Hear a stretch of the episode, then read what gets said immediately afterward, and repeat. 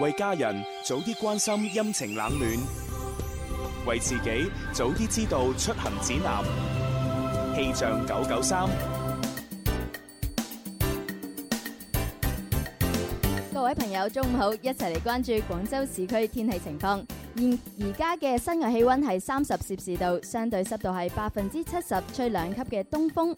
預計中午十二點半到下午三點，廣州市區係多雲間陰天，局部有雷陣雨，氣溫介乎於三十到三十二攝氏度之間，吹輕微嘅東北風。另外，省政府應急辦、省氣象局提醒你，八月十七號到十九號期間，我省西部嘅海面將有熱帶氣旋生成，珠三角粵西地區有持續性嘅暴雨到大暴雨，粵東地區有大雨到暴雨，局部大暴雨，海面風力將逐漸加大到七級到九級，請大家一定要做好防禦工作啦。氣象播報完畢，呢度係我最愛的電台廣東廣播電視台音樂之聲。春有百花，秋有月，夏有涼風，冬有雪。氣象九九三，鍾明秋二零一六全新粵語專輯《愛在深秋》現已推出，收錄十二首經典粵語金曲，韻味猶存，醉人心弦。秋色情歌推介，再見悲哀。再見悲哀，因我不再計較任何結果，什麼都可以坦蕩，未在乎誰是錯。我兩眼合上，失去什麼，是與非也掠過，別固執到問一切為何。温暖心情嘅歌聲，閉上眼睛靜靜聆聽，你會感受到音樂背後意味深長嘅情愫。鍾明秋《愛在深秋》現已有售，今個夏天我哋一齊愛在深秋。暑天又放假，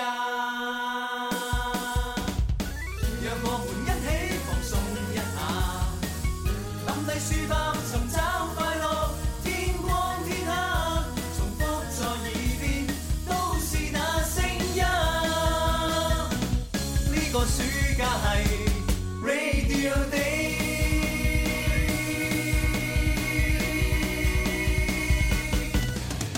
歡迎收聽啊，以及係現場歡迎收睇《天生快活人》節目。歡迎大家，歡迎 everybody。 係啦，咁啊，今日咧就已經係去到啊星期二啦。係啊咁咁啊喺直播室裏邊有朱容啊啦直。播室裏邊有蕭敬元喎。直播室又有寶寶咁啊，喎。到循例都有。直播室裏有指父啦。係係係係。咁啊，另外咧，我就唔知道咧，直播室咧就會唔會誒有幾位冠亞季軍嚟啊攞獎啦？哦啊，因為咧，琴日咧，我哋就已經係誒將呢個《天生快活人》嘅暑期第二擊啊啊，就係我哋七夕嘅嗰個活動咧，就已經評出咗冠亞季軍。啊，好激動啊！係咁恭喜啊，晒快啲公佈下啲名單先啦。好啊好啊好啊首先我哋係倒住啊一定係順住咁樣？誒就到住啦。倒住係啊即係我哋季軍先頒發先啊係係啦咪係啦就季係軍我哋嘅幸福的靈醫啊！哦哇，恭喜晒，可以獲得呢個蜂巢蜜一塊㗎，哦價值一百二十八蚊。係啦，咁啊誒，即係贊助商咧就係朱紅啊，係啊，多謝朱紅多謝朱紅 係啊係啊係啊，好，今日亞軍啊，亞軍係邊個？誒， A 阿傑喎，佢獲得呢個蜂巢蜜一塊同埋一百蚊嘅新金禧大酒樓餐券㗎。哦，咁啊聯合贊助嘅咧就係新金禧大酒樓同埋朱朱紅啊，紅，代晒兩位老闆。 係多謝多謝 嚇。又老闆嗰啲嘢咧，誒 由我哋啲靚仔哦得嘅。 老闆老闆自自己己明讀翻老啫。闆係咪？殺雞起用牛刀，呢啊係啊啲嘢等我哋讀，啊我哋醒目啲先得係係係咁啊冠軍咧，冠軍有冇音效㗎？ 誒直接嚟㗎。 冠冠軍俾呢個咯，哇！天生快活人暑期第二擊七夕活動冠軍就係。愛 enjoy 廣播達人啊！哦，好嘢！恭喜晒我現在廣播大人啦，獲得價值係一百二十八蚊嘅蜂巢蜜一塊，再加上二百二十二蚊嘅石石金。啊恭喜晒多謝我哋嘅大金主，就係我哋嘅朱紅。浩，哇！真係大金主朱紅最近對我哋好唉好啊，哎冇辦法啦我最近有個願望就想揾佢簽名啊。我要同你合啊，照。我想問係俾咩你佢簽咧？係俾啲工資單啊、申請 合同啊可 啊、能係啊合同啊，俾咩佢簽嗱，啊？我我俾咩就就唔知啦，寶寶肯定會俾佢嗰個户口 簿啊、結婚配偶哇欄。咁益我唔好啊！講出嚟啊，私下解決就得啦。 再唔係咧，誒攞份咩誒樓樓宇轉讓按揭啊，哇係一簽上去，誒佢話轉讓 俾你㗎。係啊，係啊唔區啊。哎真係好啊，令到我哋節目新色不少。係係啊係，咁啊呢一個咧就係我哋第二擊咧就圓滿咁樣成功咗啦。係啊，咁啊多謝晒各位朋友嘅支持嚇。冇錯啊咁多啊謝，張龍。今日我哋就要開始暑期第三擊咯。哇！哇真係啊！我哋一波又一波嘅去到暑期第三系季啊系啊係啊！咁啊，暑期第三擊咧就係我哋啊，即係各位聽眾都已經期待已久嘅啊鬼同你講古。第三季天生快活人，玩轉暑假第三季，鬼咁快活，鬼話連篇，創作大賽第三季，快啲嚟參加啦！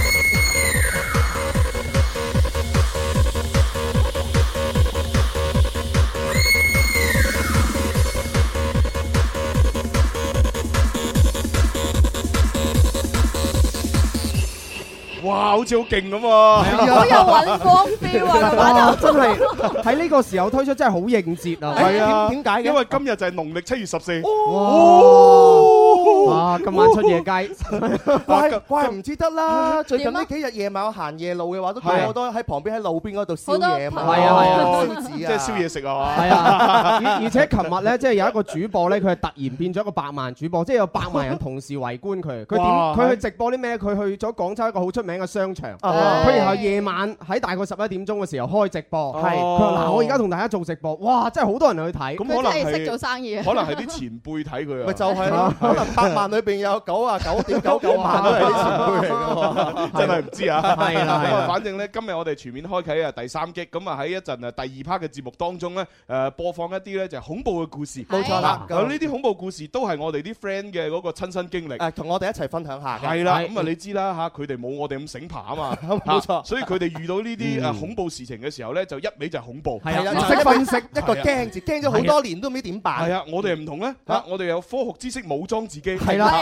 啊， 所以咧我哋咧幫佢咧就係解釋啊，用科學角度解釋佢哋嘅恐怖事情冇。有啦洗牌，所以咧，我都叫 我哋咧已經係講咗故事俾我哋嘅 friend 咧，今日同埋最近記得成日聽我哋節目，係啊係啊就可以解答咗佢多年嘅煩就係憂。積極投稿俾我哋啊！係啊哦，係喎，咁啊，即係除咗我哋身邊嘅 friend 之外咧，如果廣大嘅聽眾啊啊，嗯你都有啲好恐怖嘅事情發生過，啊解釋唔到，冇錯啊咁啊，即管咧就係投稿啦。投稿嘅方式好簡單嘅，係咪啊可？以呢個誒添加微信好友啦，搜索天生快活人，發語音俾我哋，不過咧就限六十秒以內嘅。係啊，咁啊係呢一個咧就係你個故事太短嘅時候就可以用呢個，嗯啊如果好長嘅話，哎呀，起碼都要講成分零兩分鐘、三分鐘喎。係喎啊咁你咧就要自己咧就係用手機錄個音啦，係啊又或者你拍個視頻都得。哎視啊拍頻視頻係拍住你喺度講啫。啊你唔好影嘅你唔好去到嗰個誒呃事發嘅地點去拍啊！真係好好危哦啊嗱，我險啊當時咧就喺呢度，我咧就喺嗰度。係你拍好啲視頻，錄好啲音咧，就發過嚟我哋嘅郵箱。唔係我哋嘅郵箱就係九九三 at isorange.com。冇錯。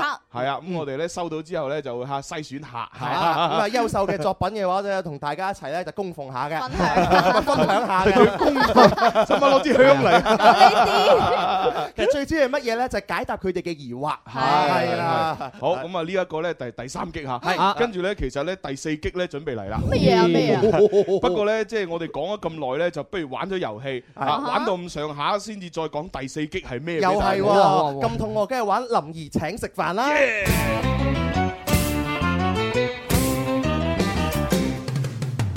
邊個請食飯先至夠哥仔？打通個電話請你答問題，柴米油鹽而家就樣樣貴，但係我埋單，你有乜問題？A B C D，諗清楚先至話我知。答啱我問邊個請食飯？留言請食飯。帶上哈哈超。好好咁啊！今日咧，我哋係星期二吓，咁啊係玩兩個遊戲啦。啊啊咁啊，第一個咧就係诶斷章取義，啊啊就係用一個詞語嚟到造句。冇錯，今日我哋要做誒造句嘅詞語就叫做驚驚嚇嚇。哎呀啊係啦，不過咧驚嚇呢個呢個多音詞咧，㗎係咪啊哦係啊，就有啲特別啊啊，因為咧驚咧，畢竟呢個讀音咧都係比較書面化，係係係啦。咁啊，我哋平時口語咧讀驚，驚好驚啊哦係係喎驚驚青㗎嘛，係啦，驚驚青青咁哇，好樣。 驚啊！咁樣啊就唔係好驚啊！咁樣好驚係就唔會好驚嘅。你好驚咧，廣州人係唔明啊驚咩啊咁係樣啊，驚就明啦啊，。驚奇咁就知啦嚇，即係 surprise 好驚奇，好驚訝咁係啊，哦你諗到咩啊？你諗到咩啊你？哇，蕭公子你諗埋呢個哎呀，真你有係冇諗你自己應該諗嗰啲嘢㗎㗎？唔係，嘛我。成日黐住寶寶多咧，係 啊， 好多女性嘢都成日都 知 啊。我馬哦上諗到個啦，佢點犀利係啊，寶寶年紀輕輕就停經，嚇到佢阿媽都唔認得啦。啊 你啲人真係衰到衰到 攬啊住真係你把 口， 到我到我，我係諗到啦，我每日見到阿笑都好驚，嚇得我要即刻揾朱紅。哎哎好好好好 好，非常好，係啦哦好奇，怪喎。揾我就啱㗎啦。見見到我驚都 OK 嘅，但係你驚完之後揾朱紅係做乜嘢咧？佢同你死過， 唔係揾揾我開翻劑中藥，係啊，定一定啊然之後驚，咧眼壓驚嘛。係啊，估估佢係嘛？哦真 係啊，好幾好啊，唔好錯。咁啊，就子富咧，子富有冇有啊諗諗咁到啊 啲新嘢？送寶寶翻屋企，條路明明唔經啊， 明明唔驚嚇嚇點樣嚇咩啊？嚇死異鄉啊！ 唔係嚇個司機都要嚇到佢激啊！哦，好好好好，喂，其實其實呢個都 OK 嘅喎。係啊，即係咧，即係你你知有啲時候大家一班 friend 出去玩係嘛，咁係啊啊即係有係啊啲有啲男士好 gentleman，係啊話哇咁夜啦，你一係個啊女仔，送你唉返屋企啊我兜埋你翻去啦，係啊好啊，啊！但係有啲唔係噶嘛嗯，有啲一見，哇！唉，都唔係寶寶咁靚嘅，係嘛？正喎，係你應該都好安全㗎啦，你自己翻去。係啊，唉你自己翻 啦，真係唔順路啊！我唔我唔經你屋企啊咁。最衰有啲話你可唔可以送我翻去開到口嗰度？係啊都話唔熟路啊，咁啊你自己走啊。嗱，咁呢個時候咧，作為子父呢個大誒，即係大丈夫，係啊佢跳出嚟為個女仔講，佢女仔講嘢，係啦係嘛，就嚇到嗰個係啊揸車嗰個人啊都要兜埋佢係啊，包佢話佢。嗱呢條呢條路查酒駕，你唔好行 呢度，呢 條呢條呢條啦。咁樣真係㗎咁樣。好犀利，好犀係利跟住。司機就驚啦。啊好啦，我哋三個都做完啦，應係該朱紅應該又諗到啊，係嚇嘛？冇啊！今日我冇 諗啊，留啲空間俾我哋聽眾啦。啊，你永遠都係令到我哋出其不意㗎啦。估你唔到咁啊，啊！所以大家就嚇諗啦，諗完之後發過嚟微博、微信啊。微博嘅朋友搜索天生快活人家關注之後留言你嘅答案。喺微信就搜索天生快活人，有認證嘅關注之後就可以留言啦。係咁啊，為咗俾大家有時間發呢個造句，我哋就一日一首鐘明秋嚇，聽過之後翻唔到轉頭，送俾大家呢首歌係。春風吻上我的臉。轉頭翻嚟，下一個搞邊科？ two, one, two, three, four.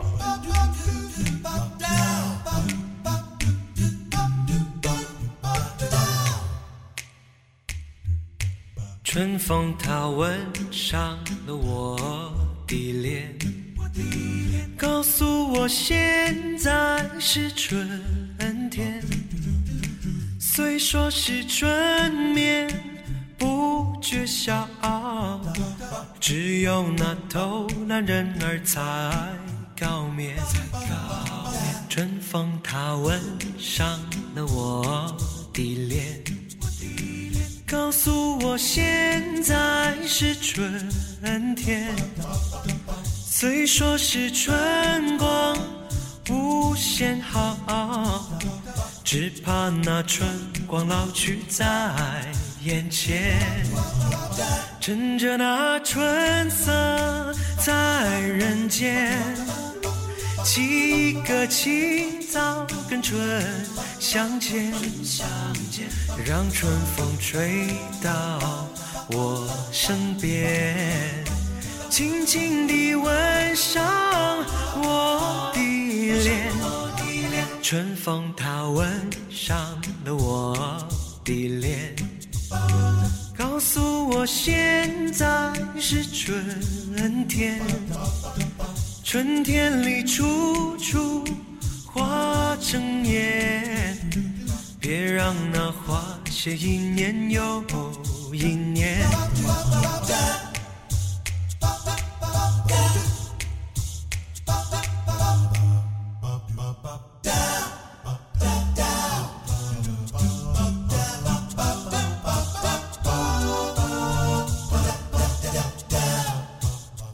趁着那春色在人间，起个清早跟春相见，让春风吹到我身边，轻轻地吻上我的脸，春风它吻上了我的脸。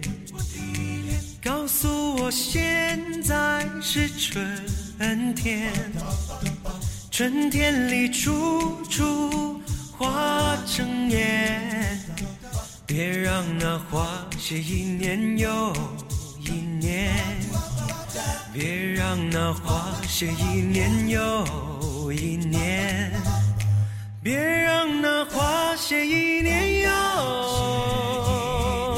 一年。哇，啊多謝晒秋秋，好好聽啊好正啊，風吻上我的臉啊！系啦系啦，咁啊呢個時候咧就要準備啊接電話咧就玩下一個搞邊科啦。冇錯啊不過玩之前呢，我見到啲造句太精彩，係啊 我都哦讀一讀。嗱好啊好啊好啊呢一位微信叫做 Jenny 嘅朋友咧就話打的翻屋企，明明唔經嚇穿立交，哎佢係都要行，真係激死。真係真係好好哇，同 OK 音字好嘢啊！好好好好好啊嘢明明唔經嚇穿立交，係係係係好係，嘢。我兩個係啊咧都唔係驚嚇呢兩個字嚟係啊係啊嘅，但係係啊佢完全將我哋嘅題目咧融入到落去，係啊，好嘢嗱，喎！跟住呢個又好勁啊！啊不要等誒，不要等丟失了才懂得珍惜嘅朋友哎，係就話咧今日係鬼節，好哦驚，嚇到我唔敢出門 口。你都得好應好應幾好節啊啊！嚇，係呢啊個幸福 M M 小妖精佢就話：豬豬突然間對思思百般呵護，有啲受寵若驚，嚇得佢連忙躲在寶寶的身後，以為豬豬要對佢圖謀不軌。哦 哇 呢啲只係出現喺科幻小説嘅場景， 豬豬又點會對思思百般呵護咧？另外一隻豬豬百般苛刻就有。 啊，節目中啊百般苛刻啦，啊誒節目後咧其實都係百般呵護唉嘅節目。後你都唔知啊思思喺節目之後蝦得我幾慘啊！真係㗎唉！我就喺節目呢個半鐘先可以報仇啫。 真係㗎哎呀估唔你到唔見佢成日揦晒我啲錢用嘅咩？好似又係喎，搞到我冇明明袋咗千千零兩千蚊出嚟都冇錢用。我成日話思思咧，佢賺咁多錢咧，行街永遠都唔帶錢喎。係啊離晒譜而且佢係咩唔帶錢咧？係朱紅喺佢身邊嘅時候，佢就話自己冇 帶錢，然之後一次咧就唔係一一一百幾十喎，幾嚿幾嚿咁樣借唉搞到我喎，仲要冇晒借錢完嘅話咧，就好似扮扮到冇借咁樣啊，繼真㗎續做朋友啊可以咁樣 㗎，係啊我又要同朱紅做朋友。所以我我睇到我都睇唔過眼 啦。係啊你又借埋一份啊而家 變咗係啦，我又 借埋一份。嗱呢位朋友咧叫做咧專仔仔，佢就話啦係：寶寶居然你兩米跳樓機咁高，你都唔驚。嚇唔死你，你真係好 勁哇啊！好嘢好嘢喂，兩米唔係好高啫，係嘛？係喎兩米就比較真少高啲啲。係喎，真係唔高喎，又係喎係喎咁冇理由驚㗎。係咯，除非阿蕭都嚇得死你。佢呢個朋友叫 Windy 幾好啊？點呢佢話誒豬 B B 嘅人一世物一世咧，靚到我大吃一驚，拍破膽都要大吃一斤 啊！咁樣。哦，喂，係喎，話時話啊，嗱。我我哋擺喺直播室呢兩罌嚇，一罌係百花蜜，一罌係荊條蜜。啊你睇下而家咧，佢全部結晶啊！誒，我想問下咧，釋出結晶啦，已結經。晶嘅蜂蜜咧，可唔可以飲㗎？啊，梗係可以可以啦，哦即係結晶嘅原因，只不過係因為佢裏邊含糖量太高啦。哦咁然之後咧，温度變化嘅時候咧，就令到嗰啲糖嘅變成誒誒單體、晶體釋出咁解啫嘛。哦變成固體啊咁樣嘅係啊，你可以照飲個。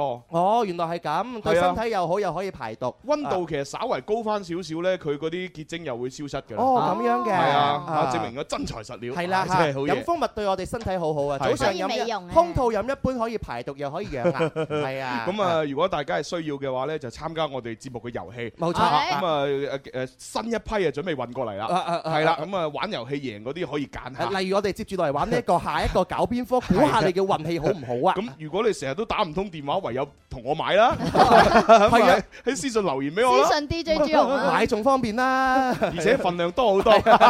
好啦，咁我哋要接電話啦吓。好，第一個入場，喂你好，喂打通電話朋友，你叫咩名？圓咕碌。哦，圓咕碌。你好啊，圓咕碌。哦，入場先，一二三，林怡請食飯。我食飯你埋單。帶上哈哈超。蜜糖雞串燒。蜜糖雞串燒啊，好味喎！哇，正啊！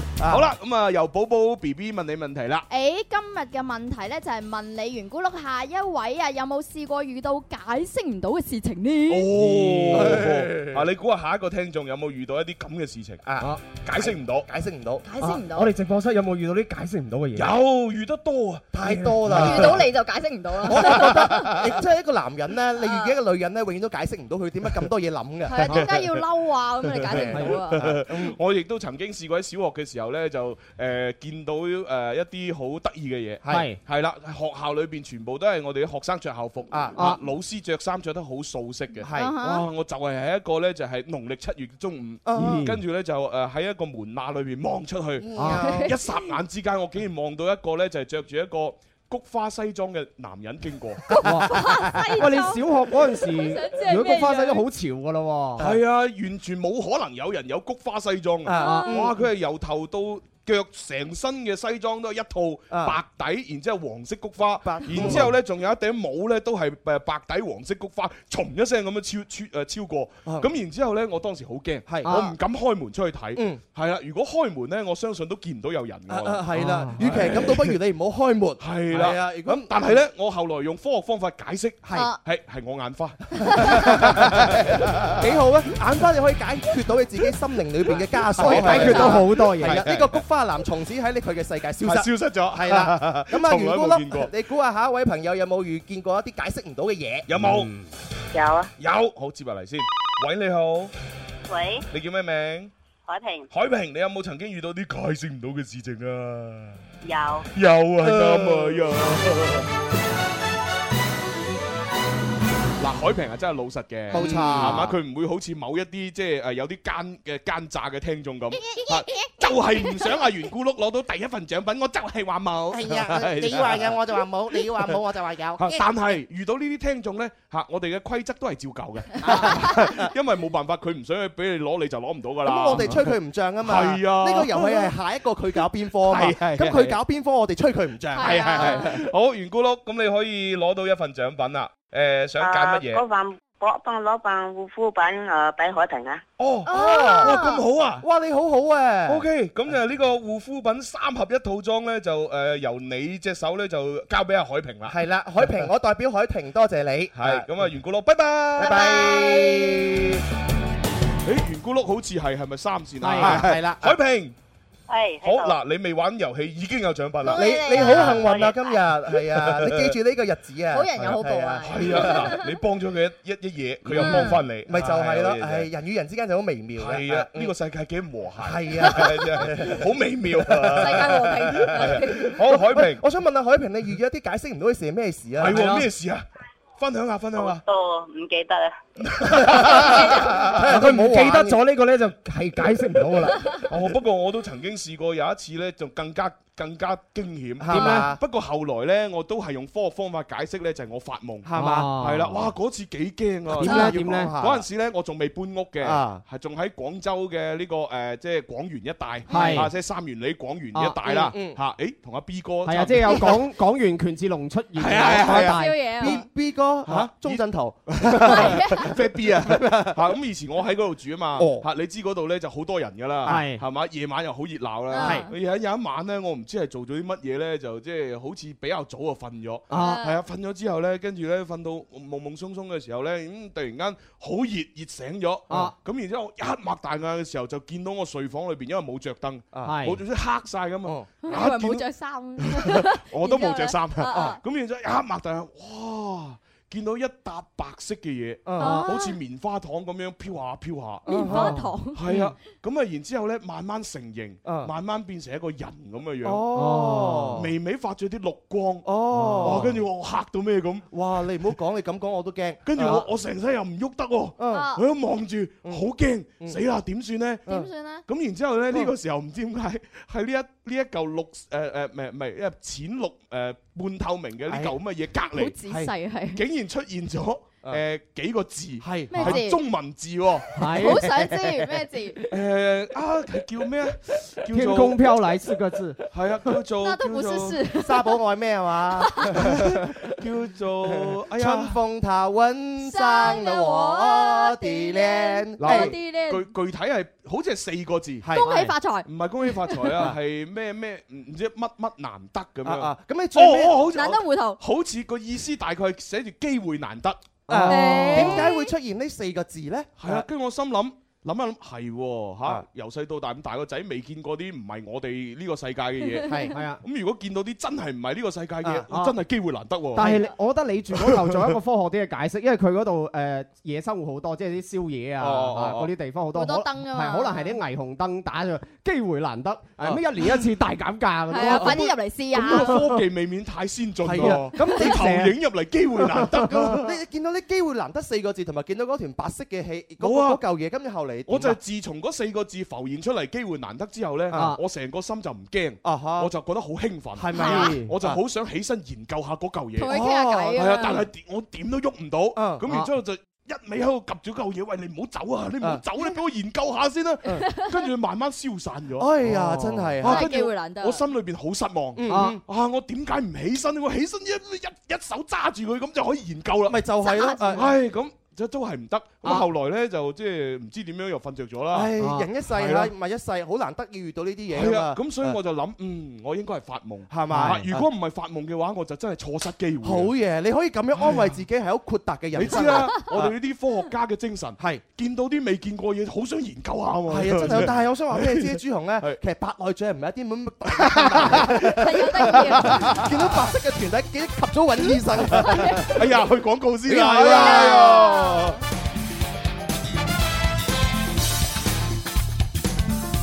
好啦，咁啊，海平。因為咧就我哋口水過多吓，咁啊講到而家去廣告啦，Ừ.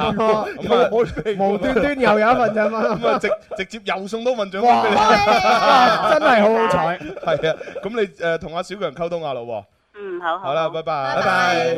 我覺得最幸福係就係呢啲聽眾，係係佢打電話入嚟唔知做乜，無啦啦係啊攞咗份有人送獎品俾佢係啊喎，佢又咩都冇做過，無啦啦又多咗份獎品哦唔喎。係，其實啲補償嚟嘅。啊，佢打電話入嚟想玩遊戲，點知聽我哋主持人吹水， 係喎啊搞到玩唔到，係喎啊呢個係我哋俾佢賠償。係啊，我哋主持人其實都好苦悶㗎，平時冇傾訴嘅對象，係啊係啊唯有喺節目裏邊咧就特啲登聽接眾個打電話電話上嚟，你唔使講嘢，你聽我係係係講嘢。係係 係真係機會難得啊！好，跟住咧就本來要去廣告啊啦，但係有個電話又入咗嚟啊接埋佢。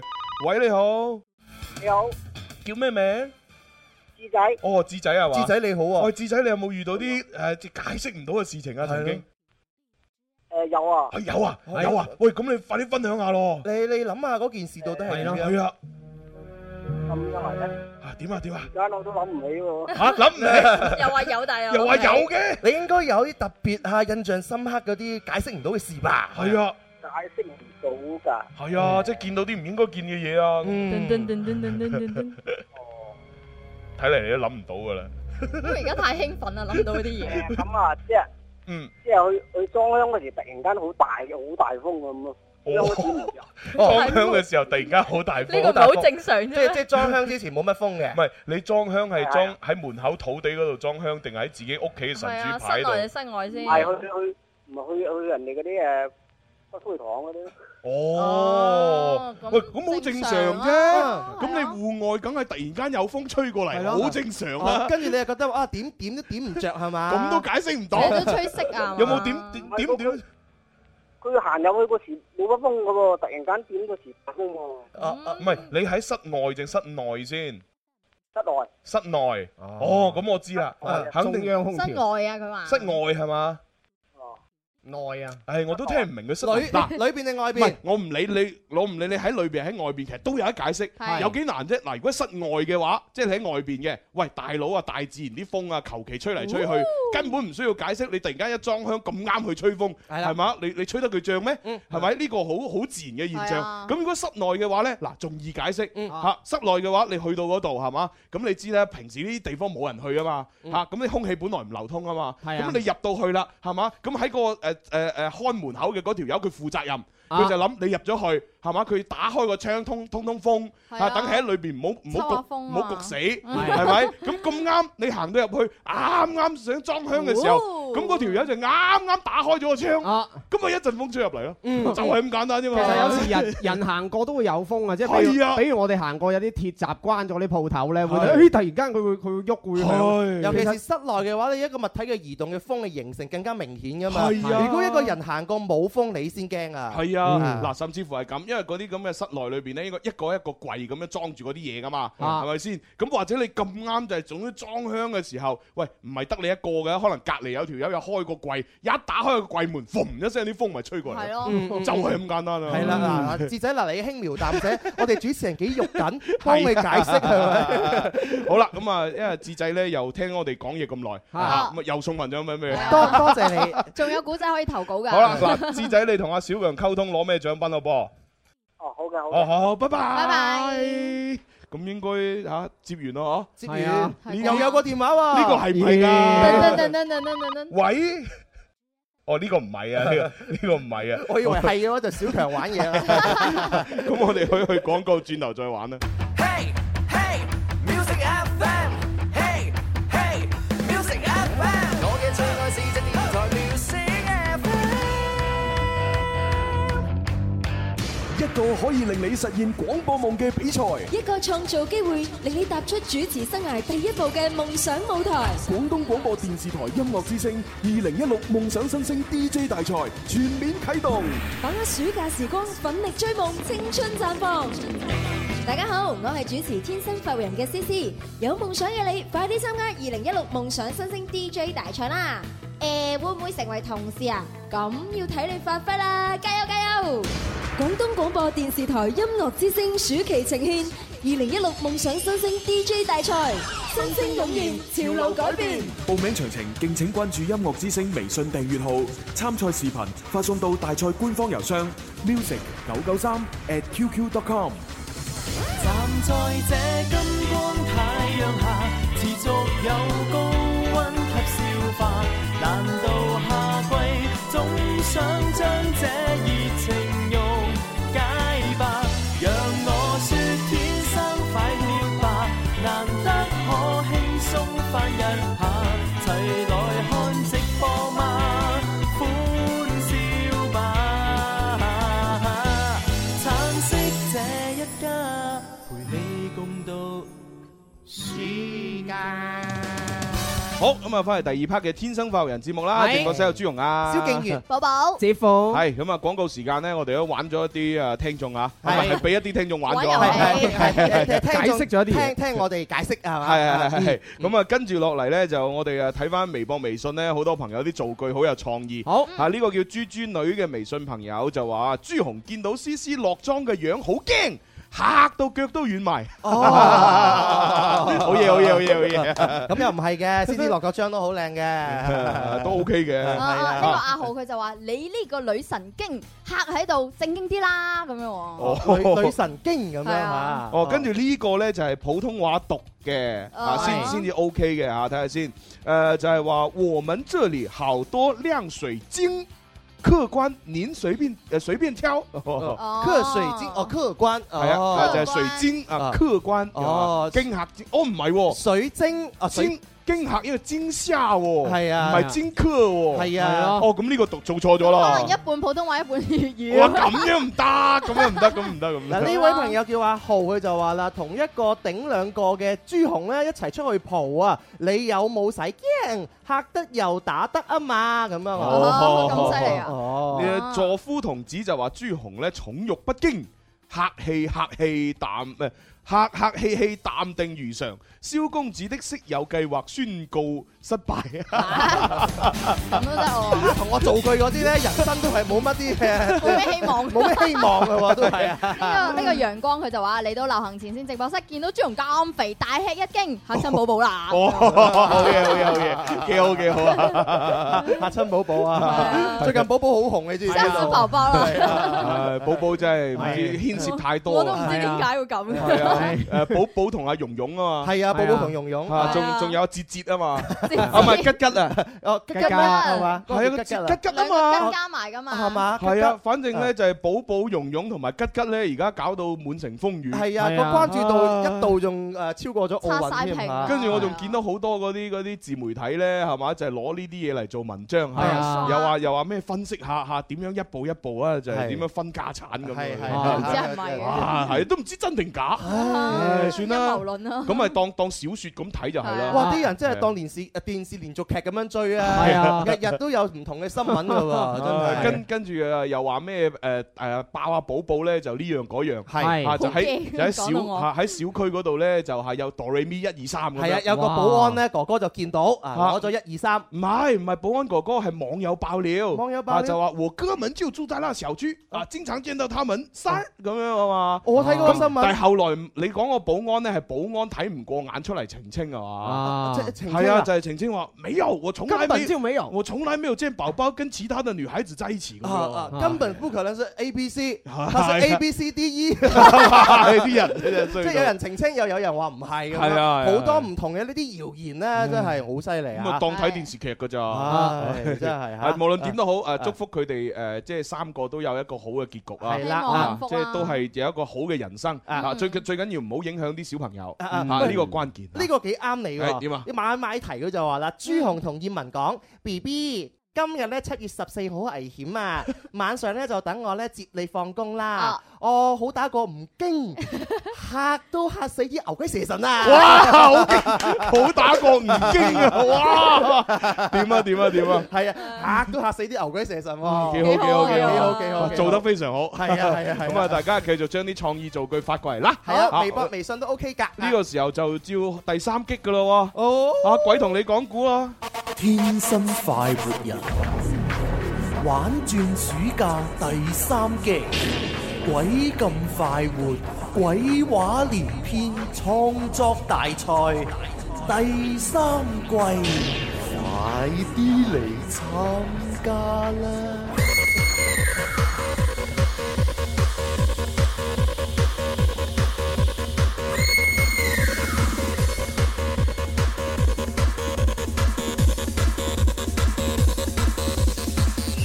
鬼同你講故第三季。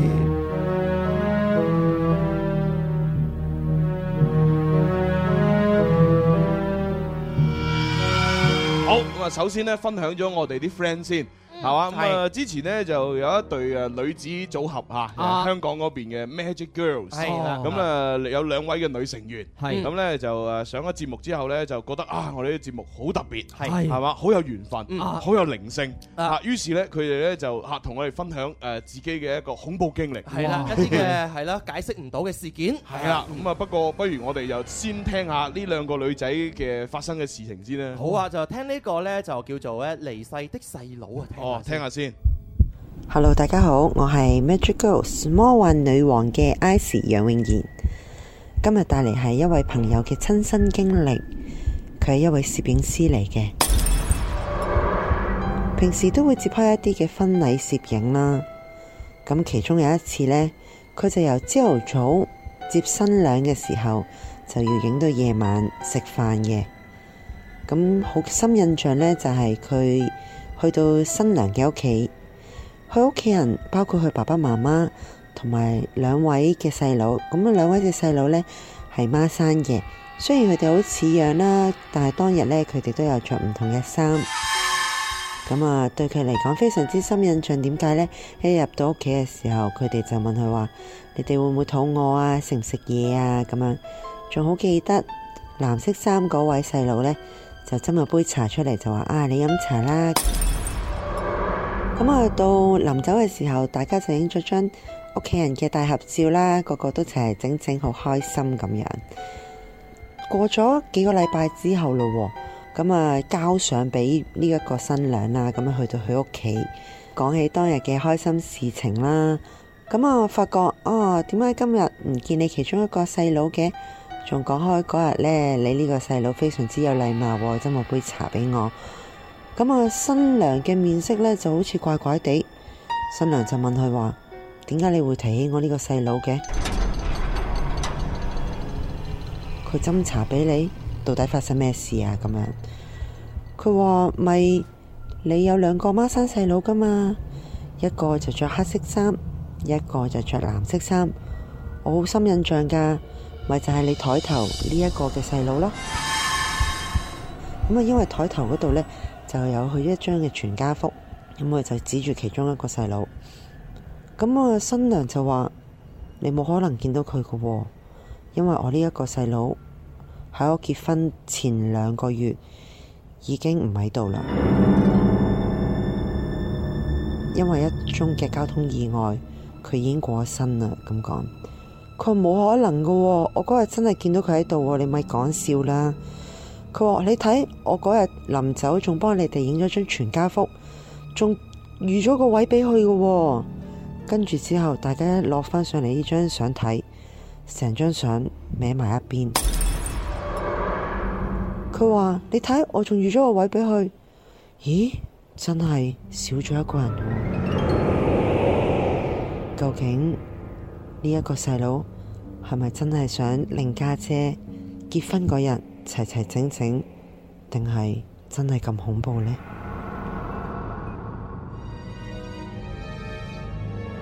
嗯，好啦，嗱咁啊，聽完咗呢個吓恐怖故事， 係真係，哇！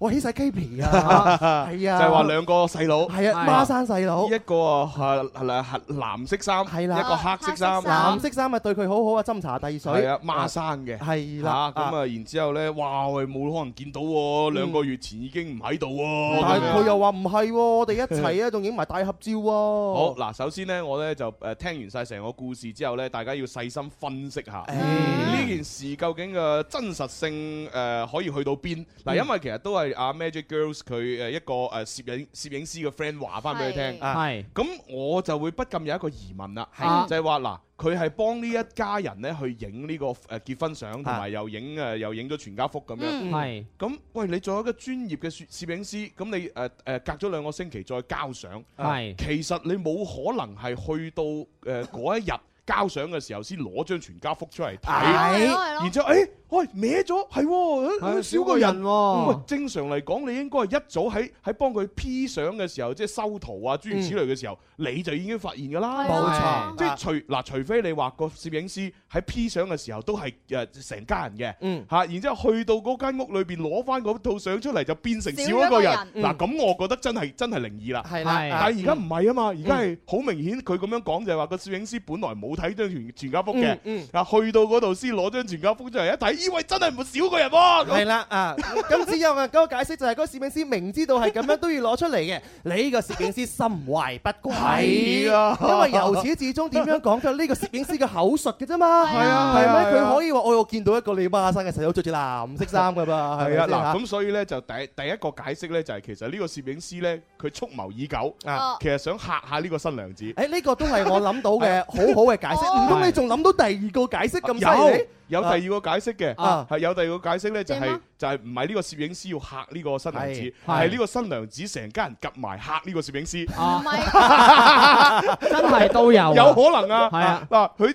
特特登就係咁樣，其實佢其實佢細佬咧，其實有兩個細佬都喺度嘅，係係佢就為咗要嚇呢個攝影師，可能個攝影師以前得罪過佢，啊冇錯啊啊係啊，就係要嚇佢嗱啊嗱阿大媽細媽嗱，啊到時咧你哋咧一個着藍色，一個着黑黑色，係跟住咧你你誒藍色呢個咧負責斟茶俾佢啊，係啊到時喺度玩下，係咁然之後好啦。啊到最後影全家福嘅時候咧，就就同阿阿藍色嗰個講，嗱一陣咧，誒你睇到佢一撳快門嘅時候咧，一二三，你係匿埋㗎啊嘛你就踎低， 係啦，嗱你企喺梳化後邊就踎低咁樣嗯啊嗯嗯，咁然之後所以張全家福會影唔到佢。誒，啊我都仲有第三種解 釋嘅。你前面講都係佢玩嗰個攝影師啊係啊係啊影嘅時候正正經經 影嚇，影完之後個攝影師走咗啊嘛，我哋再整一個歪嘅，係嘛？咁另外個細佬係走咗去嘅，咁我哋自己後期做，做完之後嘅話 咧嚇，到時咧交貨嘅時候啊，鬼使神差嚟換咗嗰張相，哇嚇到個攝影師咧真係鼻哥窿肉都冇。係咩？ 啊，我係咁樣諗啊你嘅點諗啊喎。其實咧，佢影相嗰陣時係真係唔小心影歪係咗，係然之後咧，哎呀唔得，我唔可以俾人哋發現我業務生疏噶嘛，咁我肯定要做一個古仔啦。哎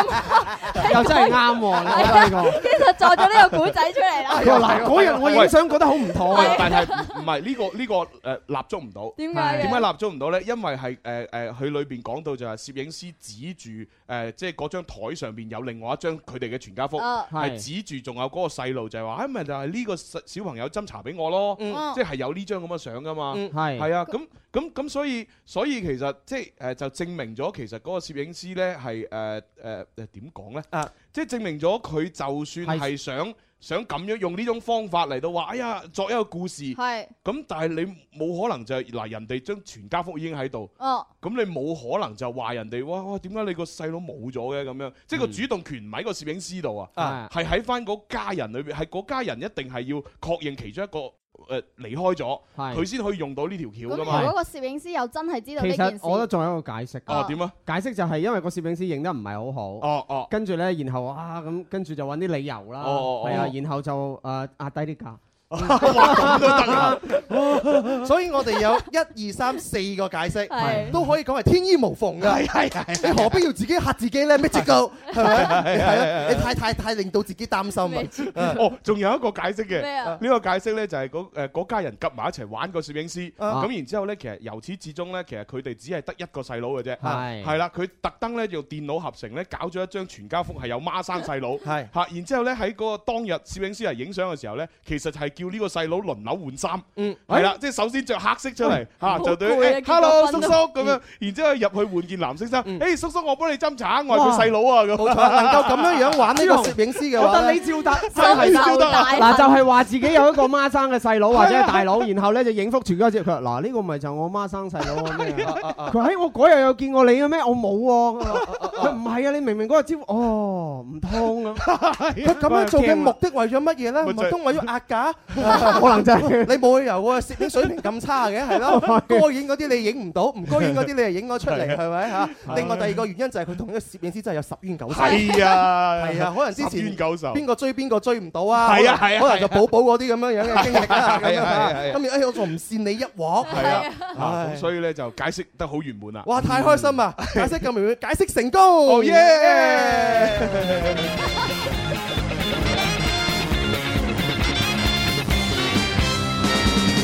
咁啊，希望阿 Magic Girls 咧就將呢個解釋咧就話翻俾個攝影師聽，啊冤有頭債有主去報仇啦，啊 你唔需要咁驚。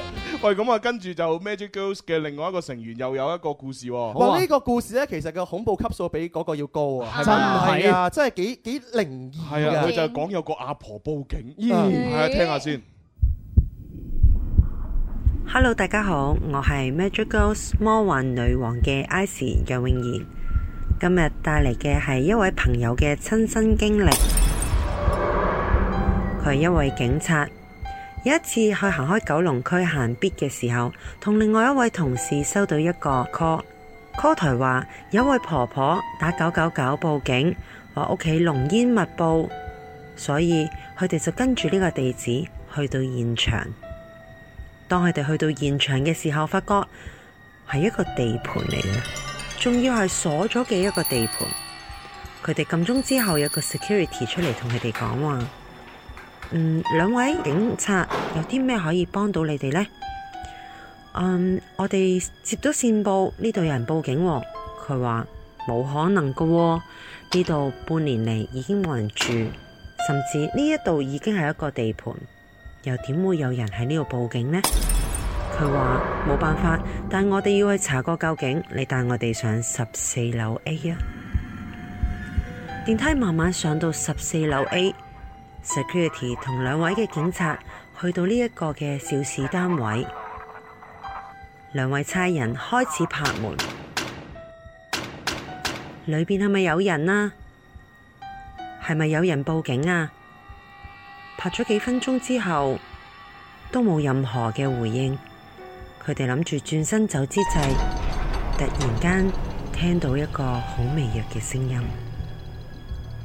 救命啊！救命啊！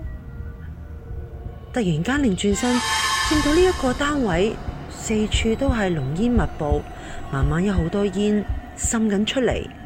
佢即刻大叫：我哋會派消防員即刻嚟到現場噶啦！你哋等一等。一擰住面諗住 call 消防嚟嘅時候，見到 security 面色一沉，乜都冇講，將佢哋兩個拉到落去大廈嘅大堂，同佢哋兩個講：你哋一定要而家離開呢一度。佢哋話點解啊？上面個婆婆都等緊我哋去救佢噶。呢一度冇可能有人住啊！但係明明就頭先聽到有人出聲，有咩可能冇人住啊？佢話呢一度冇可能有人報到警噶，因為頭先你搭嘅電梯都要我開大掣先有電，又何況邊度有嚟電話線同埋電俾婆婆報到警啊？三年前呢個十四樓嘅 A 嘅單位就正正死咗一個婆婆同佢個孫女。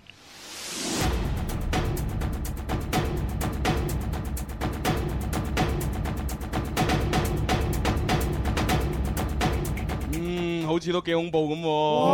好多人驚啊！死啦，哇都唔知點辦？今日又咁應 接喎，真哎係呀報警嘅。嗱，其實呢，即係就咁聽呢，就好似真係好驚。係，但係其實只要大家呢用心分析呢，就真係一啲都唔驚。真係你可以分析得到啊！我梗係分析得到哎呀，啊好開心啊！快啲解開我千古之謎 啊！我琴日成晚瞓唔着，我陰公嗱，啊！我覺得呢就係三個字。啊係。啊講大話。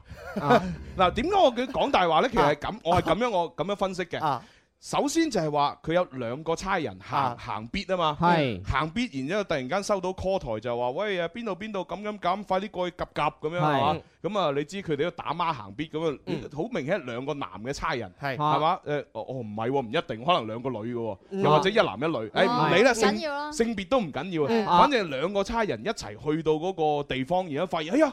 係一個地盤嚟嘅，嗯咁然之後就誒有個有個所謂嘅看住嘅地盤嘅人保安啊就就係保安啦，係嗯就就開門啊又成咁樣，就話又要上去十四樓 A 咁樣。係，喂，咁但係你諗下喎，其實佢去到嘅時候，發覺已經一個地盤，成棟樓都冇人嘅。係啊，咁咁佢嗰陣時點解唔嗱講嗰係啦個對白？我話呢度已經冇人啦，已經冇電，點解嗰陣時唔係啊講呢個對白啊？即係同埋就係即係作為嗰兩個嚟到執勤嘅嘅警察啦，佢冇理由咁咁傻係嘛？見到喂成棟大廈其實都係荒廢，都係丟空，你喺外邊又見唔到有火火警，係啊又啦見唔到有濃煙，咁咁你都會懷疑啊係嘛？啊你起碼要盤問下呢個保安，喂呢度究竟係點㗎嚇？以前啊發生過咩事嚇？呢呢度點點點？我點解我接到個 call 咁嘅？即係你會問佢，嗯但係佢冇冇呢一步。咁係但係我哋可以解釋為呢個警察可能救人心切，嗯啊佢就覺得誒可能上面真係有人，嗯啊就即時上到去啦，係嘛啊？好啦，上到去啦。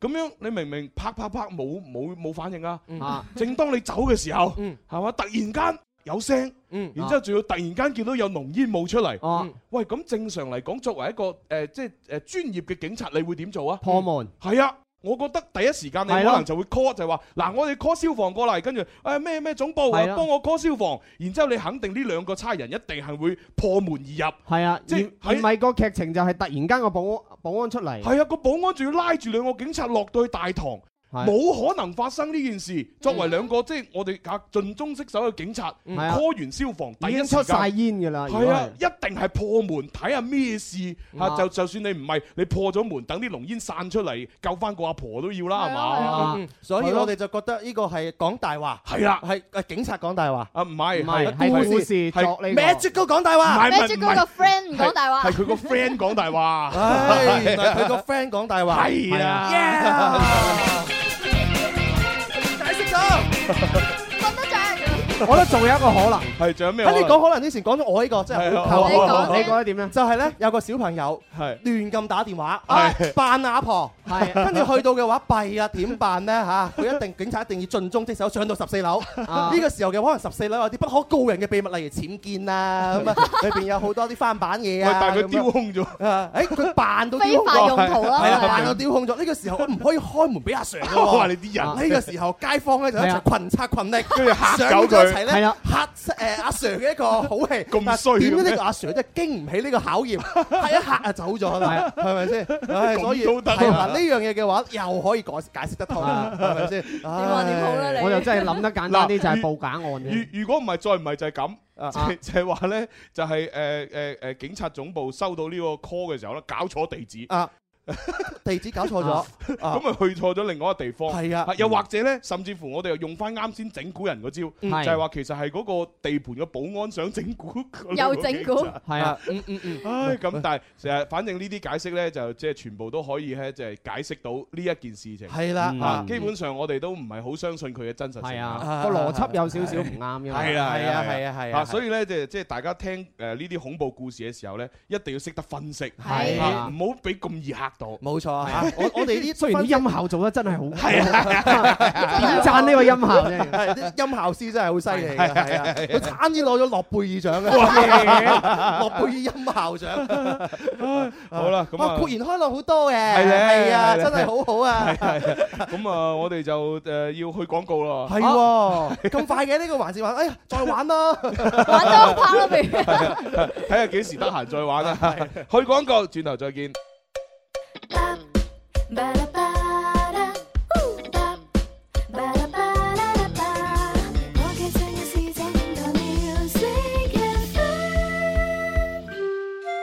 为家人早啲关心阴晴冷暖，为自己早啲知道出行指南。气象九九三，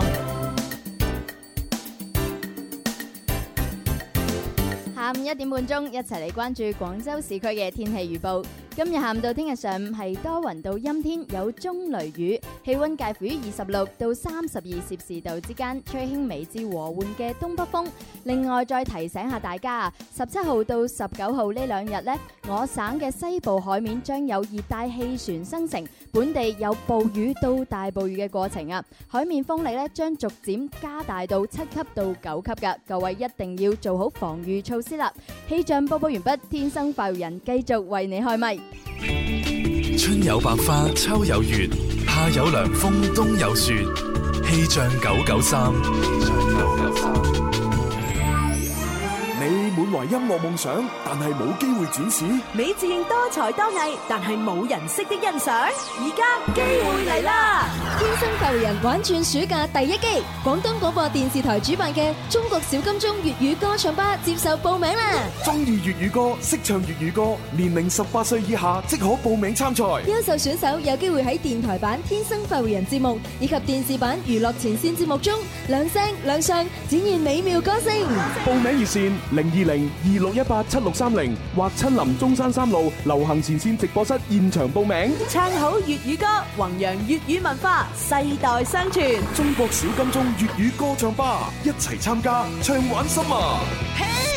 快活似天生快活人，趣味要天台向下沉，研究隨身本領，微笑時多給力，自信隨時開咪。I love you baby，天生快活人，哦哦天生快活人，午夜派對，天生快活人，yeah yeah yeah，天生快活人。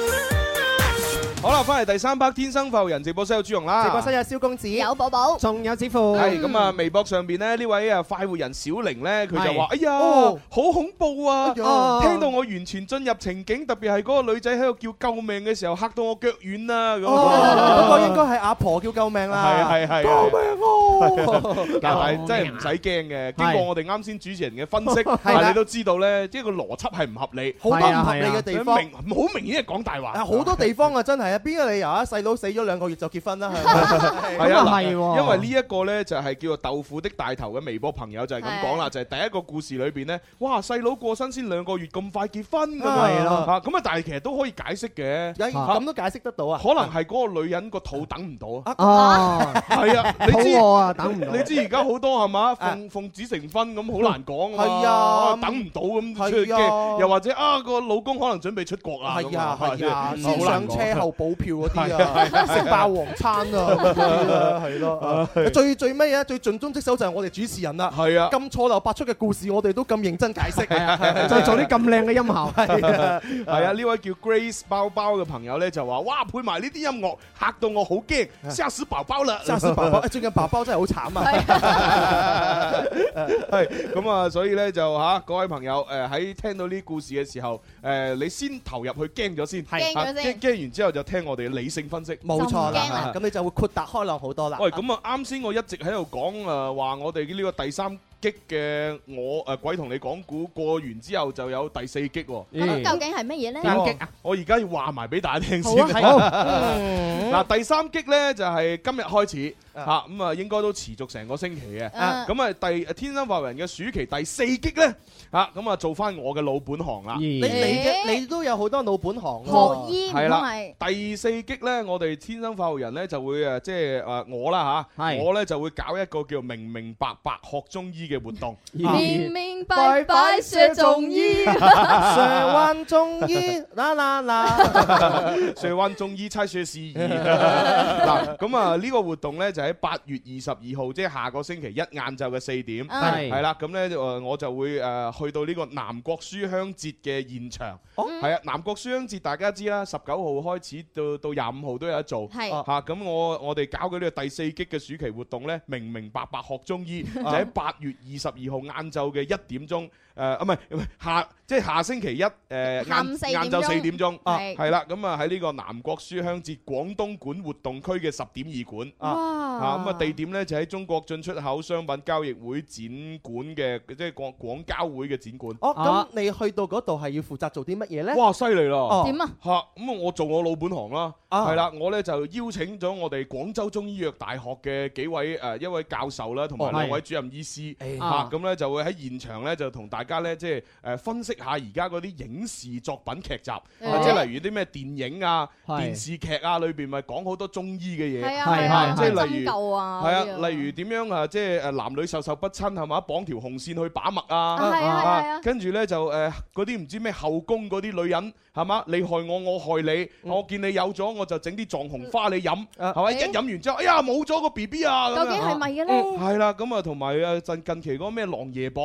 嗯係嘛，裏邊啊胡歌飾演嗰個角色唔知叫咩啊？唔知冇睇誒男主角反正反正係男主角嗯係啦，誒啊叫蘇蘇唔知蘇乜嘢，嗯係啊蘇蘇嗯咁咁裏裏邊佢咪有一個唔知咩寒火唔知乜鬼嘢嘅係啊嗰個個嗰個寒病火毒。係係啦係啦，嗯咁究竟呢啲係咪堅嘅咧？係啦，咁我哋就請呢啲咧真正嘅中醫師咧過嚟同大家解答下。哇，都好喎！我平時啊睇完就係得個睇嘅啫嘛，係啊真係學到嘢喎咁啊，到時當然呢個就係學嘢啦。第係二個咧就係到時咧，我哋都會有現場一個義診。哇正啊嗰個義診咧就係我哋請咗我哋啲針針灸系嘅呢個高手，誒啊到時現場幫大家針灸。真㗎哦係哇啊，即係平時如果出去 針灸，即係好似我咁樣啦。我如果去一次，我起碼一百蚊到百五蚊左右。啊係啊哇差唔多啦如果義診就真係正啊。係啊係啊，幾 好喎！可以幫你望聞問切啦，又可以幫你解答一啲疑難雜症係啦啦，。咁啊呢個就係我哋嘅天生化學人一個誒暑期嘅第四擊，好健康嘅活動。嗯誒啊咁嗱，我就知道你帶啲教授去到啦。咁係啊，你你嘅角色係做乜嘢咧？我我我咪撩啲教授啊！同埋撩啲觀眾啦，係啊你千祈唔好抱有呢個僥倖嘅 心理，一定要過嚟聽啊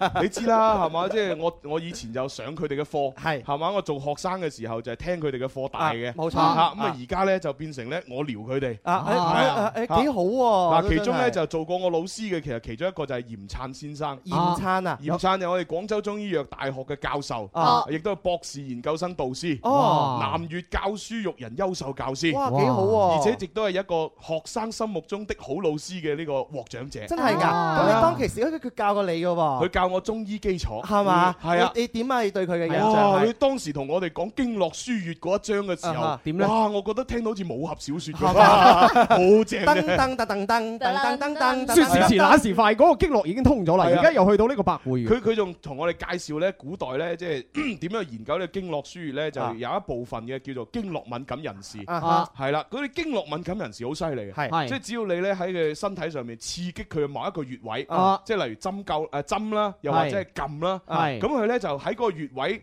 誒連帶嘅嗰成條經脈啊咧就會現咗出嚟。哇咦真係㗎？係啊，呢個經絡敏感人士係嘛跟住我哋嗰陣時上佢上完呢節課之後，我哋仲個個都喺度好天真，係互相就喺度跟一諗下喎喂，你話我哋宿舍會唔會有經絡敏感人士啊啦哈？喂，快啲你吉我吉我啊啊！啊咁咪互互吉啦，互吉完一輪之後，發覺冇一個係。哦，原來邊有經咁絡易啊易感人士都唔係咁容易有唔嘅，係咁容易哦有但係係你因為有呢個良師益有呢個老師嘅話咧，就令到係啊你對中醫啊產生咗無限嘅興趣。係哦，今正次啊嘅話就可以去到現場見到呢位嘅老師喎。嚴燦咁啊！哦另外咧，仲有一位咧就係阿于涛，于涛啊于涛就係我哋咁熟口面嘅嘅廣東省中醫院嘅主任中醫師，啊哦碩士研究生導師。唔好意思啊，嗰個叫劉滔啊。咁啊，另外咧仲有一位呃誒誒誒劉凌雲。係啊就係我哋哇廣州中醫藥大學嘅副研究員，哇係啦，咁啊呢三位咧到時坐陣，咁我啊作為一個主持嘅角色咧，係啊係就啊問佢哋問題，啊啊係嘛，要現場又可以問佢哋問題，啊啊啊啊要要即時解答，幾好真喎，係爽啊！係咯係咯係咯，誒幫我問下啊點樣先可以一個誒男仔可以皮膚靚啲啊，光滑啲啦。我以為你問啊，點樣一索得男喎、 一索得男啲寶寶問嘅啫，因為我問啦。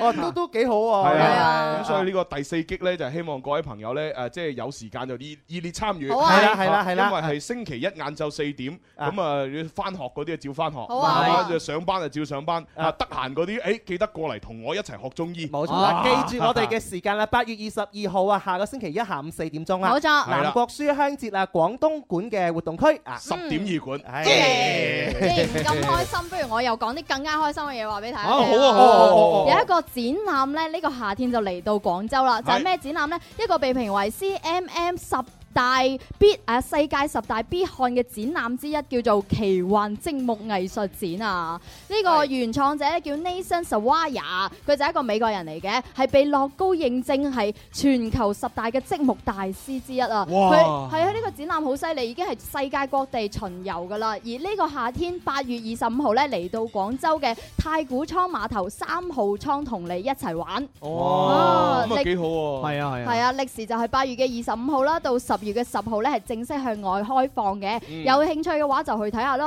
哦，咁啊，首先就參加咗我哋第四擊。啊，就廿二號，跟住廿五號咧，啊就去參加呢個，係啊即係玩玩積木係啊，可以睇啲樂高積木咯。係啊細個嗰陣時成日玩㗎，而家俾人玩到出精啦已經。咩俾人玩到出咁啊精嘅意思係咧，玩到好惟妙惟肖。係啊啲啲九零後女仔真係奇妙啊，玩到出精，應該係玩到出神入化，係啊，即係佢佢將誒神入化就濃縮成為一個精字精華啊出精誒出神入化，係啊係啊好係啊嘢啊！真係犀利犀利啊係勁啊咁啊！呢個時候咧就要多謝一誒我哋兩位聽眾，嗯啊係一位就係幸福的靈醫咧就誒送咗啲餅過嚟俾我哋食，啊啊另外仲有一位就係我哋阿傑啊，係係阿傑啊，誒嗱哇幾靚女，哇我哋今日嘅亞軍係啊跟住阿阿傑攞咗啲呢個餅好熟好熟口面攞喎，咗啲餅俾我哋食，佢係係咪咪秘參書嗰個啊？佢係咪參加過啲自拍大賽？哦，參加我哋獨家試約啊！哦 獨家試約係咪啊係啊，然之後朱紅同阿蕭都好想約佢嗰個咧，係 咩係啊，哦不如啊擇日不如撞日，今日又係一個好日子係啊不如就約啦。唔係，我必須講一個咧，真人靚過相嘅，真係好靚啊係啊，好有氣質啊，而且係係啊，啊哇！又着得咁少嚇，係啊，凍啊！做乜嘢除衫啊，蕭？ 攞翻 件衫啊！係啊， 咁啊多謝晒啦，多謝晒多謝晒啊係多謝晒啊！我哋一陣有冇有冇時間同佢食餐飯？ 時間呢啲嘢擠出嚟嘅啫嘛，我係擠啊，出嚟， 多謝晒，多謝啊晒，多謝晒，係多謝晒係咁啊，要聽首歌之後就請毛毛出嚟咯喎。好啊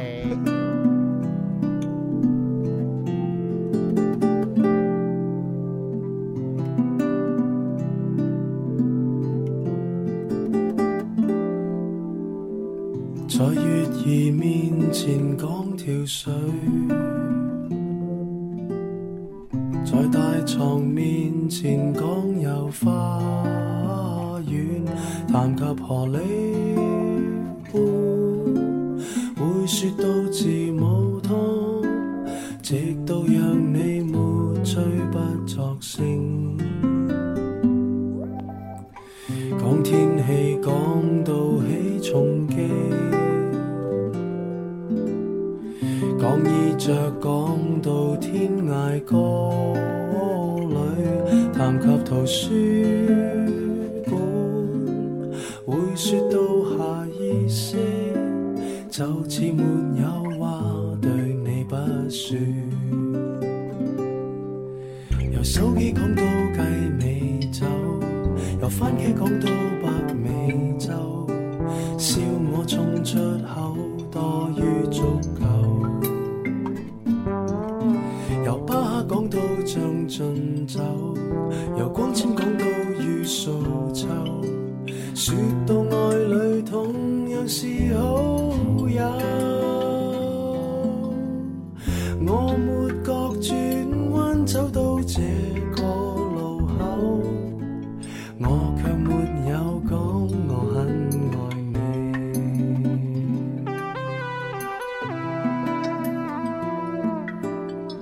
咁啊，同大家分享呢首歌嚟自陳奕迅嘅《不知所謂》。 哦，原來係 Eason 嘅作品嚟㗎。係啊係啊，咁啊我我中意呢一首歌。咁啊過渡完之後，我哋就真係要請阿毛毛毛出嚟咯係，噃。我哋想唔想一首過渡嘅歌咧？要三二一，無法可收拾的一對手，帶出温暖永遠在背 後。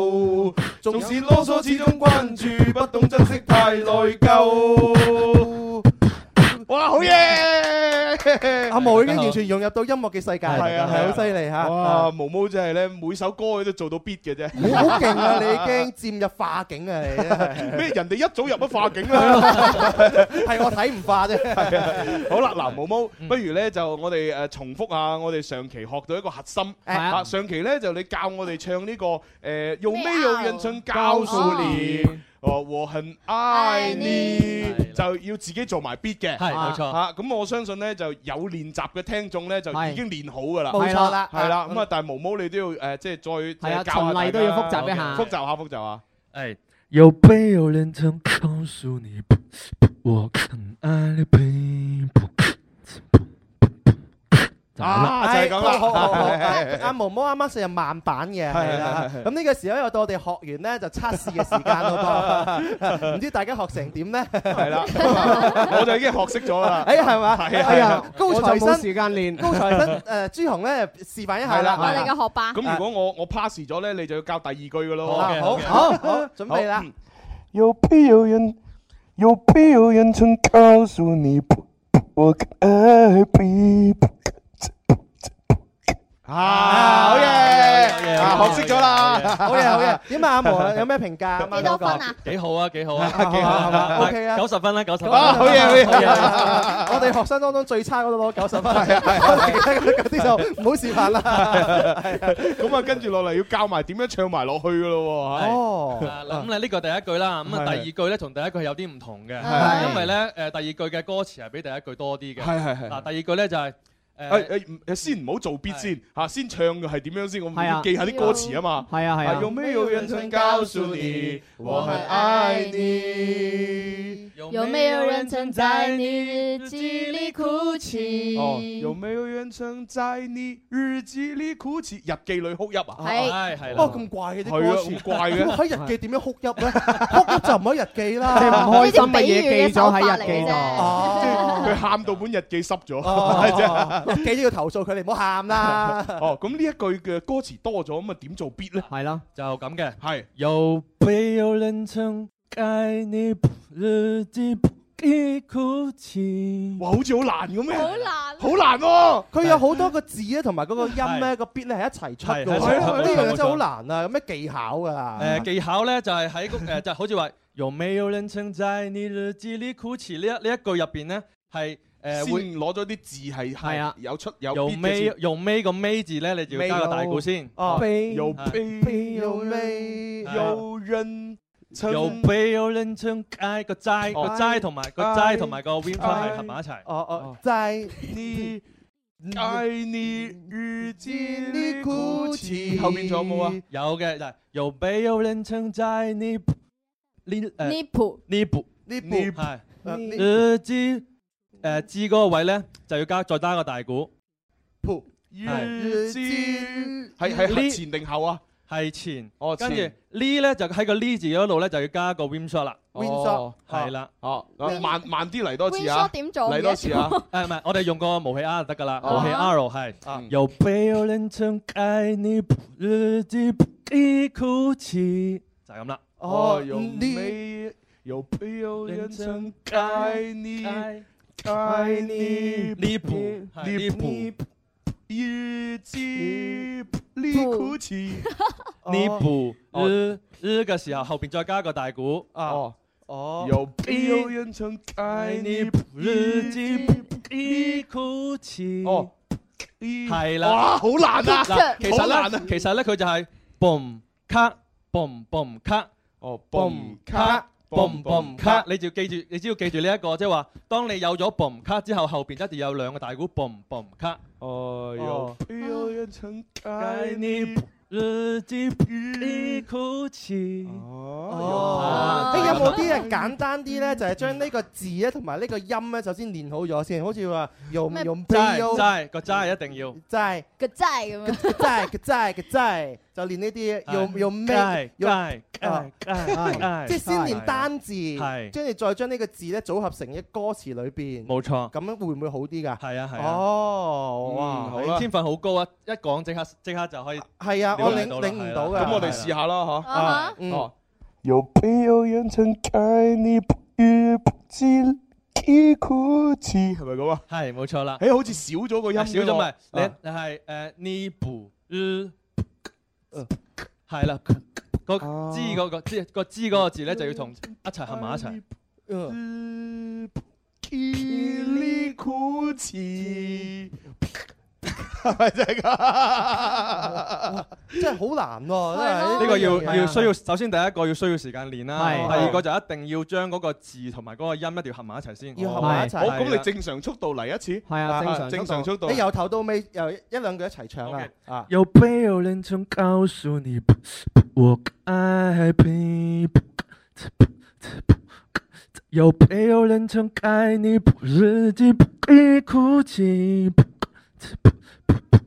就係咁樣係啦就係咁樣樣我應該學識咗啦。係唔係吧？我已經學識咗第二句啦。咁咁樣樣啊，有没有人曾看你不语？係啊係啊，唔得添。有没有人曾看你不语不地哭泣？咁咁差唔多係 OK 啦，係嘛差唔多差唔多係等我示範啲優秀嘅高材生係咁樣樣啦。好。有沒有人曾告訴你我很愛你？有沒有人曾在你眼睛哭泣？以為你邊下聲就係㗎啦咩？佢學到咁樣都照笑個咪，咁都叫 B-box？我以為大家知，即係如果你 B-box 基礎比較低嘅話咧，你一定要努力去學， 係啊，努力去學就係 咁樣樣啦。係哦咁咁，我哋又又要練下呢個第二句啦。練翻一個星期就得㗎啦，冇問題㗎。係啦，好似我我都係練咗一個星期，第一句咪學識咗咯。啊係啊，咁而家第二句就要再練多一個星期啦。哦，真係啊唉，真係冇辦法。最 好就係首先係拆分咗，再簡單入手咁樣。啊你練 B-box 時候有冇遇到啲靈異經歷啊？黐線唔係唔係係遇到啲咩解釋唔到嘅嘢？因為誒其實咧，每年呢幾日咧，我都會頭痛嘅。啊，咁誇張？真定假㗎？每練到頭痛每年呢幾哦呢幾日都會頭痛咯。啊啊就好哦好好難解釋嘅，食藥又冇效。我知點睇醫解生又唔，我有個解釋。哦，嗱，你知啦，我哋而家八月嘅第二個星期啦，九月啦，咁阿毛啊，作為一個家庭嘅支柱。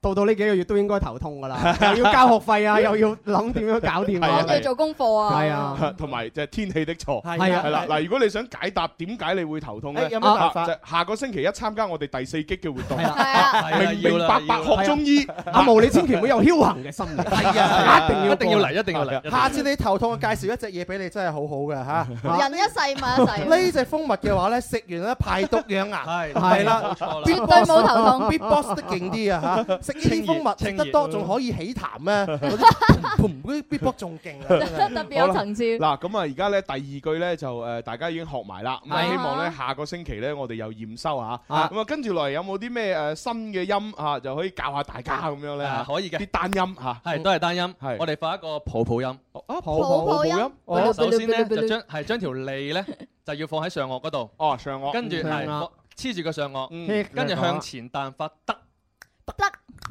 誒唔係唔係打落嚟，係啊，唔係打落嚟係打去邊啊哦？，係哦，係哦冇錯冇錯冇錯呢個就係抱抱音啦。唔得唔得唔得，朱紅嗰啲奇才嚟㗎， 你你對一啲普通嘅啲 普通人都要教下我哋首先咧要將條上誒將條脷咧就放喺上顎嗰度，上顎係跟住向前彈，係就向前彈發得得得得得，係啦係啦就係咁啦。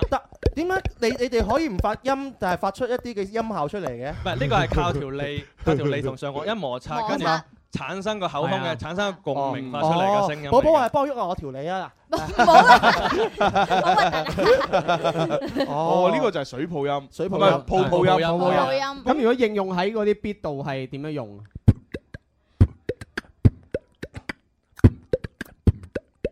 哦，就係咁幾啦。得意喎！好好玩啊。喂，但係你點點解你嗰個普普音係好似有高低之分，我嗰個冇高低之分嘅？大力啲定誒，你你首先誒，其實咧就係同嗰個誒飲水音一樣係嘅係，你嘅你嘅嘴唇嘅大細啊，哦即係放大放細咧，都會造成個泡泡音嘅唔同嘅聲調嘅。啊哦，我試下先。 有有啲難度啊！ 誒誒誒，誒嗱，有似乎好似得喎，有啲感覺喎。係啊，哦，嗱，佢呢個咪有有聲調咯，係啦你點解做得有聲調嘅？似乎擘開咯，擘開個 嘴，個啊嘴個嘴個嘴個嘴大細擘開咁樣。哦哦，原來係咁樣哦嘅。啊好啦，嗱咁啊，大家咧就記住嗰個發音要領嚇，就係話誒條脷擺上顎，係然之後咧就向前彈，係就就唔好向下，向下咧就變成我哋以前嗰得啦，呢個就唔同啦，係嚇佢向前咧發好似得咁嘅口型。咁樣，係啦哦，得得哦，呢個泡泡音得係得係啦嗯。嗯喂，咁啊，誒，除咗泡泡音之外咧，我之前又見你好似係學嗰啲咩咩嗰景笛嗰啲又好似嘅喎。哦，景笛音景笛嗰啲咧，即係咩叫景笛啊？即係嗰誒，我而家示範一次啦。啊！哇走啊哇好勁啊！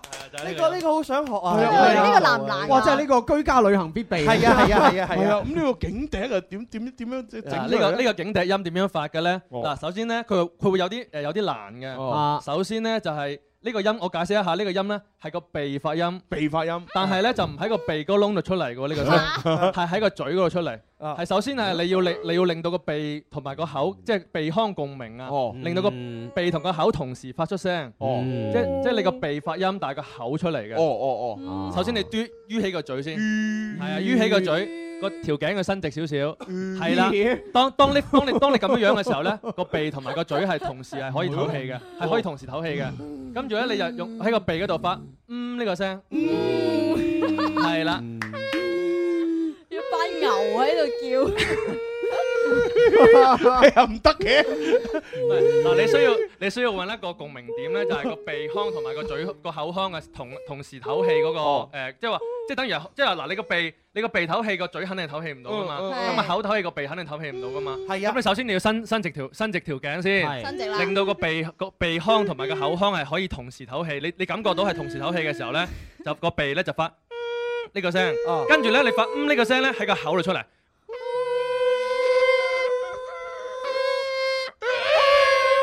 誒哎有啲有啲豬慘啦，叫 豬啦，你嗰個豬啦，劏豬係啊，哦哦哦哦哦，呢個要真係翻去練啊！我咁大仔第一次咧感受到係鼻同個口同時唞氣啊，係啊，你你要即係等等於你要開，你要將個誒嗰個兩個位啊，即係啱啱啱啱好兩個啱啱棘住嗰，即係話你個鼻唞氣，個口唔會唞氣噶嘛。啊嗯係啊係啊你伸直少咗條頸啊，你就會感覺到 鼻同口同時唞氣嘅時候，你就用個鼻發聲，個口出，即係個鼻發嗯，但係個聲喺一個嘴度出嚟嘅。個小朋友睇到好開心啊，做好難做，叫，見到一班動物喺度玩都唔試知做試乜下嘢。試試下睇下練練一兩個星期啦，得唔得啊？係啦，跟住當你練練練到呢個，當你感覺你感受到可以同時發聲嗰個時候咧，你就你就哇你就發到呢個聲啦，哦，你就可以發到呢個聲。哦咪嘅遠近有一有一個大細聲嘅，係冇錯。啊哦，太犀利啊啦！哇！呢呢個幾有興趣 喎，係啊不過咧呢呢個警笛聲咧就誒唔係運用喺啲 beat 裏邊嗯嘅，係 運 用喺平時嘅生活。係因為你睇，因為你你咁樣整個嘴你都做唔到 beat 啊，係嘛？係做唔誒其到。實應用喺平時都 OK à, 啊，人多嘅時候嘅話咧，好啊，想你想行都疏行唔散到一下人 群，哇！啲人以為係景德嚟，又馬上散開喎。啊，真係犀利啊！啊啊，今日即係獲益良係啊，多。行花街必備音色。係啦，係啊一個就係景笛啊，一個咧就係泡 泡，係啊就係啊係嘛。咁啊，另外咧就係有咩有印象告訴你我很愛你嘅第二句，第二句係係又要做多次啦。係啦，啊幾好啊，啊做多次啊係係係有没有人曾告诉你，不不我爱你？不不不不不有没有人曾爱你，不自己不必哭泣？不哦 不不不，哎就係咁啦。耶！哇，掂啊掂啊，無今日興。節目真係好充實啊，學學咗好多嘢 啊。係 Ờ. 係啊，咁啊，希望咧各位朋友真係唔好懶惰，係係嘛？學聽完節目你哋就翻去練，係啊唔練嘅話咧，下個星期咧都一樣好似而家咁樣。係啊，好似咁嘅話，你越聽就越唔明白㗎啦，係啊係啊好似讀書一樣啫嘛，一堂課唔聽你跟唔到㗎啦嘛，跟唔到功課多啲練習我哋要係。咁啊，今日多謝晒無興啦，多謝晒啊多謝晒咁多現場觀眾啦，心機嘅旁邊嘅朋友啦，係嚇咁我哋食嘢噶咯喎，我哋去食嘢啊，多謝晒今日送禮物俾我哋嘅朋友啦，係係啊，多謝晒。阿傑同埋幸福的靈醫，係啊，多謝啊係幸福的靈醫。好啦，拜拜。拜拜。我们双拜拜的奶酒，海的精彩又精彩。我们双拜拜的奶酒，海的精彩又精彩。